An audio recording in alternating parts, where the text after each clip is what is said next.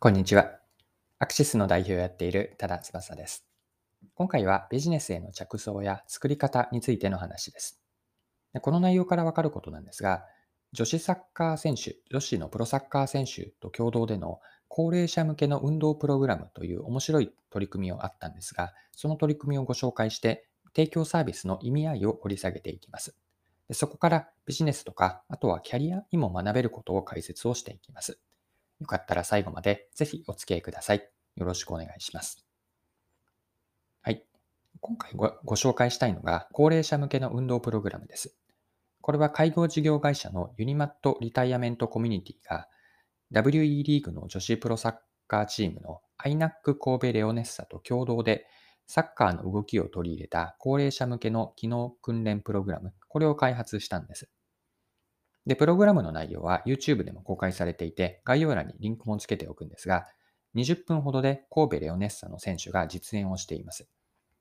で、特徴はサッカーの動きですね。例えばドリブルとかキック、ボールを止める動きなどなんですが、サッカーの動きをプログラムの中に取り入れていること、これが特徴なんです。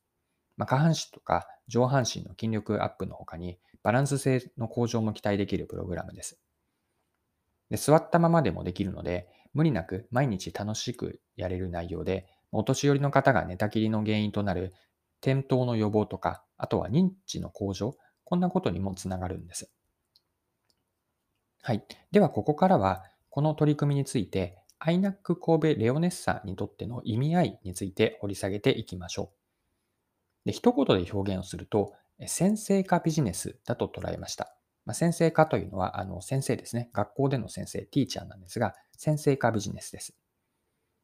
何を言っているかというと、自分たちが得意なこと、例えば持っている知識とかノウハウ、それ自体を人に教えてビジネスにするということです。で、これは一般的な話としてよくあることだと思うんですが、普段から自分たち、まあ、自分がやっていることって、ま、できて当たり前で、そうすると誰もがやれるとどこか思ってしまいがちなんです。しかし実際はそうではなくて、実は周りからすると、それは簡単にはできないか、できなくて、すごいことだったりするんです。で、今回の高齢者向け運動トレーニングで言えば、プロサッカー選手が日常的にやっているウォーミングアップとかトレーニングの方法、あとはサッカーの技術ですよね。こうしたことって普通の人はそこまでは、プロのようには決してうまくできないことなんです。で、このような独自ノウハウや知識を別のと違うところに活用していって、まあ、先生となって世の中の世の中に役に立とうとするのが先生化ビジネスなんです。はい。で、先生の立場になると、つまり教える側になると、学びの機会ってあの得られるんですよね。で他人に教えるということは、自分の持っている知識を分かりやすく説明するために整理したりとか、自分の身体感覚を言語化することにつながります。でこのプロセスで誰よりも教える本人にとっての学習の機会になるんです。で、INAC 神戸レオネッサの選手にとっては、このプログラムをやることによって、普段やっているウォーミングアップとかトレーニングメニューの意味合いですね。例えば、体のどの部分に効果がある動きなのかというのを再発見することにもつながるかもしれないですし、サッカーの基礎技術を改めて見つめ直すきっかけになるんです。はい。では最後に、女子プロサッカー選手による高齢者向け運動トレーニングから、ビジネスや、あとはスキルアップですね。こうしたキャリアの観点からも学べることを整理しておきましょう。学びとして今から言う次のような問いかけを自分とか自分たちにしてみるといいかなと思っていて、これが学べることなんです。例えば自分が普段からやっていることの中で実は他者にもできないことはないだろうかと。でもしそれが見つかったとして、その得意なことを違う別の領域で、今までとはやっていなかった別の領域で活かせられないかと考えてみるといいです。また、先生化ビジネスへの着想としては、他人に教えること自体をビジネスに、仕事にできないかという発想を持ってみるともいいですし、まそうしたことから意図的に先生になる機会を作っていて、自分の学習につなげられないか、まこんな発想を持ってみることが、今回の女子プロサッカー選手による高齢者向けと運動トレーニングから学べることです。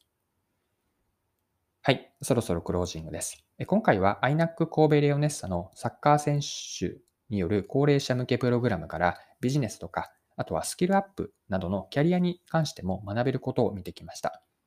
まあ、最後に簡単に内容を振り返る意味でもまとめておきましょう。一言今回の話というのは先生化ビジネスと捉えました。自分たちが得意なこと、例えば知識とかノウハウ自体を人に教えてビジネスにすることです。で、これは普段から自分がやっていることというのは、どこかできて当たり前で、誰もがやれると思えるんですが、しかしそうではないんですね。周りからすると簡単にはできないことですごいことだったりします。独自ノウハウや知識を別の違うところに活用していって、まあ、先生となって世の中の役に立てよう、役に立とうとするのが先生化ビジネスなんです。で、教えることというのは学習機会になると思っていて、他人に教えることというのは、それだけ自分の持っている知識を分かりやすく説明するために整理したり、あとは身体感覚を言語化することにもなります。で、このプロセスで誰よりも教える本人にとって学習の機会になるわけです。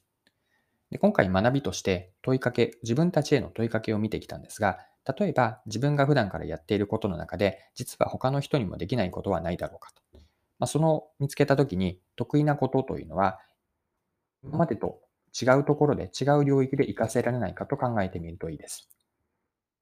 でこうしたことから他人に教えること自体を仕事にできないかという先生化ビジネスへの着想にもつながっていくし、そのように意図的に先生になる機会を作っていって自分の学習にもつなげられないか、こんな問いかけというのが今回学べることです。はい。今回も貴重なお時間を使って最後までお付き合いいただきありがとうございました。で一つですね、案内をさせてください。ニュースレターのご紹介です。でマーケティングのニュースレターを配信しています。レターで書いているテーマは、マーケティングとか他には戦略、ビジネスノウハウもあるし、キャリアについても書くこともあります。まあ、それらをビジネスでの具体的な事例も入れながら書いています。で今回の内容、音声配信の内容、いいなと思っていただいた方には、このレターもきっと面白く読めると思います。で概要欄にリンクをつけておいて、つけておくので、まあ、その中には加工レターも見られるように公開をしています。で、リンク先から無料の購読登録をしていただくと、マーケティングレターが週1回木曜の朝に届きます。でもし、購読登録をしてみて、読んでみて、まあ、違うなと感じたら、すぐにその場で解約できるようになっているので、解約いただいて全然大丈夫です。よかったらこのマーケティングレターもぜひ登録して読んでみてください。はい、今回は以上です。それでは今日も素敵な一日にしていきましょう。